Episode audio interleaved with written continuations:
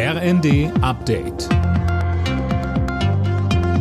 Stündlich neu. Auf den Punkt informiert. Ich bin Sönke Röhling. Guten Abend.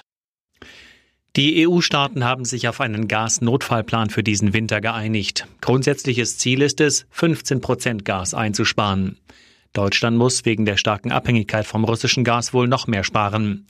Wirtschaftsminister Habeck setzt aber auf europaweite Solidarität. Wenn eine Wirtschaftskrise Polen, Deutschland oder Frankreich trifft, werden die anderen europäischen Staaten davon ja nicht unberührt bleiben. Also zu sagen, wir kümmern uns um unsere kleine nationale Wirtschaft, Hauptsache die geht geschützt dadurch, der Rest interessiert uns nicht, entspricht ja überhaupt nicht der Verflochtenheit von Europa. Also was wir brauchen ist mehr Europa, mehr europäische Absprachen, mehr europäische Gemeinsamkeit und dieses Signal senden wir heute mit diesem Papier.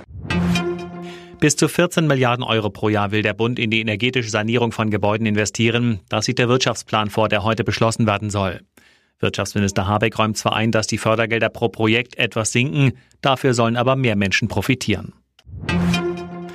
Die Bundesregierung hat sich auf neue Regeln bei der Förderung von Elektroautos geeinigt. Ab dem kommenden Jahr sollen die Prämien etwas gesenkt werden im Kasten. Für Elektroautos, die weniger als 40.000 Euro kosten, sollen Käufer noch viereinhalb statt wie bisher 6.000 Euro bekommen. E-Autos, die zwischen 40 und 65.000 Euro kosten, werden mit 3.000 Euro subventioniert.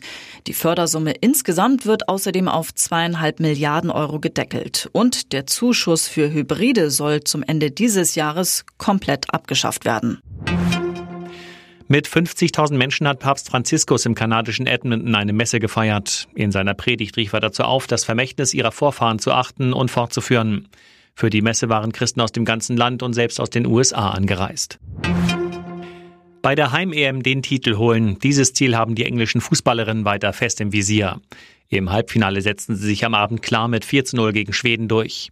Heute Abend können sie sich ihren Gegner dann selbst im Stadion oder vor dem Fernseher angucken um 21 Uhr beginnt das zweite Halbfinale zwischen Deutschland und Frankreich. Alle Nachrichten auf rnd.de